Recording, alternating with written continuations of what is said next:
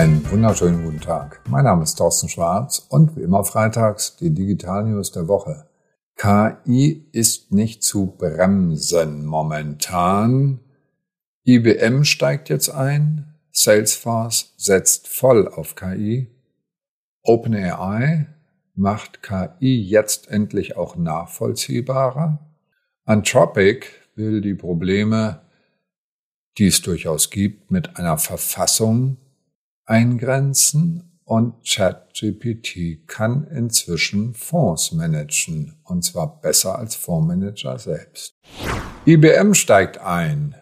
113 Jahre alt ist das Unternehmen, das gegründet wurde mit dem Namen Computing Tabulating Recording Company, die älteste IT-Company weltweit. Der Erfolg dieser Firma beruht darauf, dass sie sich immer wieder neu erfindet, völlig neu erfindet.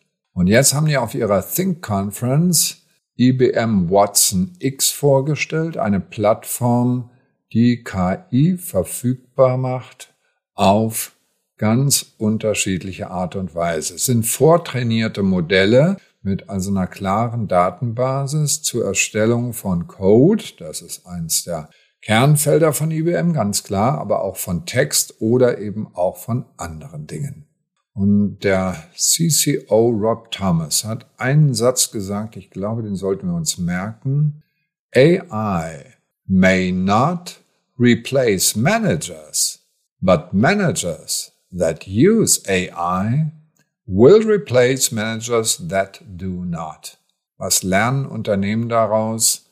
Als CEO sollten Sie zu der zweiten Sorte gehören, nämlich zu den Managern, die AI, also künstliche Intelligenz, auch selbst aktiv nutzen und sich selbst die Frage stellen, wann habe ich zuletzt die generative KI nach etwas gefragt?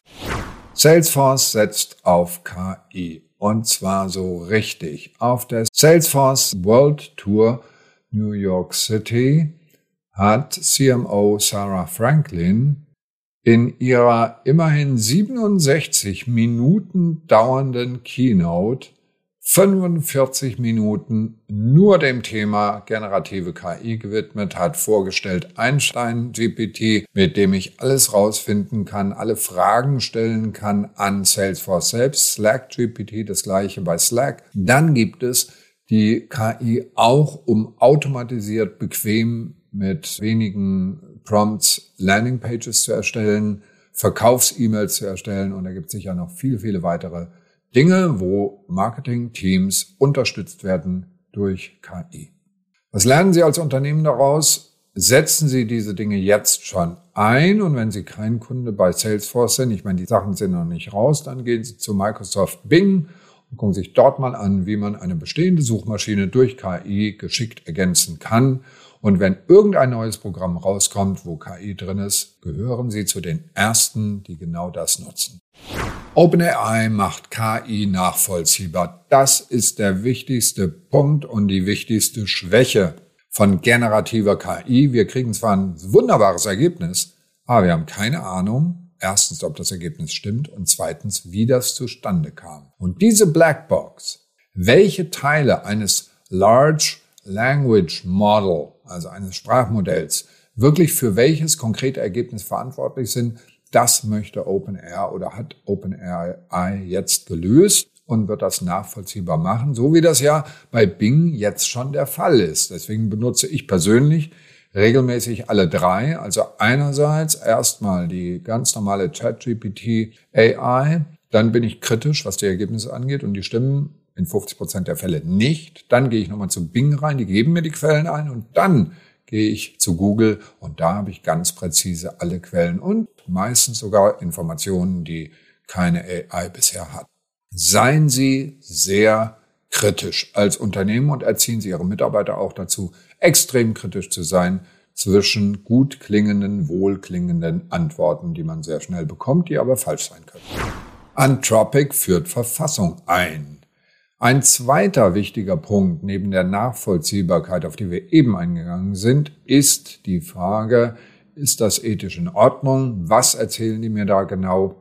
Wir brauchen Werte und Werte werden bestimmt bei Anthropic durch eine Verfassung. Das heißt, eigene Antworten, die das System generiert, werden vom System selbst kritisiert und eventuell überarbeitet. Und welche ethischen Grundlagen nimmt man dafür? Die UN-Erklärung der Menschenrechte. Das ist die Verfassung, auf der das Ganze aufbaut.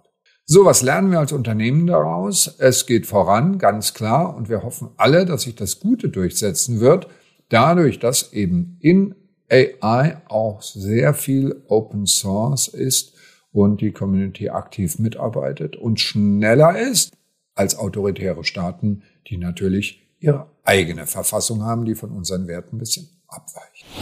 ChatGPT kann Fonds managen.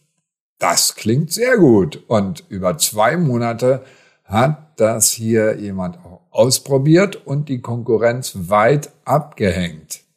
Das heißt, eine Sammlung von 30 Aktien, die von ChatGPT generiert wurde, hat innerhalb von zwei Monaten um 4,9 Prozent zugelegt. Weitaus mehr als die vergleichbaren, die haben es verglichen mit bestehenden Aktienfonds, beliebten Aktienfonds, weitaus besser.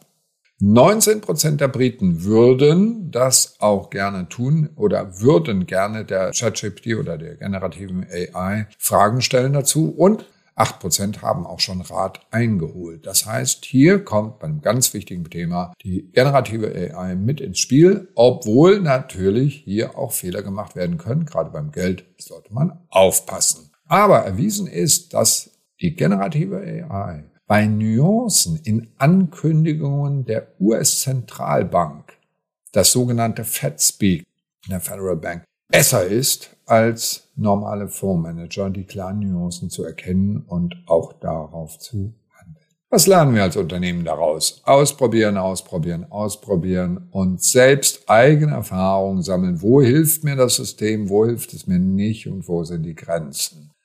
Und das waren sie schon wieder, unsere Digital News der Woche. Alle Details und natürlich die Videos zum Anklicken wie immer per E-Mail auf tschwarz.de. Schönes Wochenende und bleiben Sie gesund.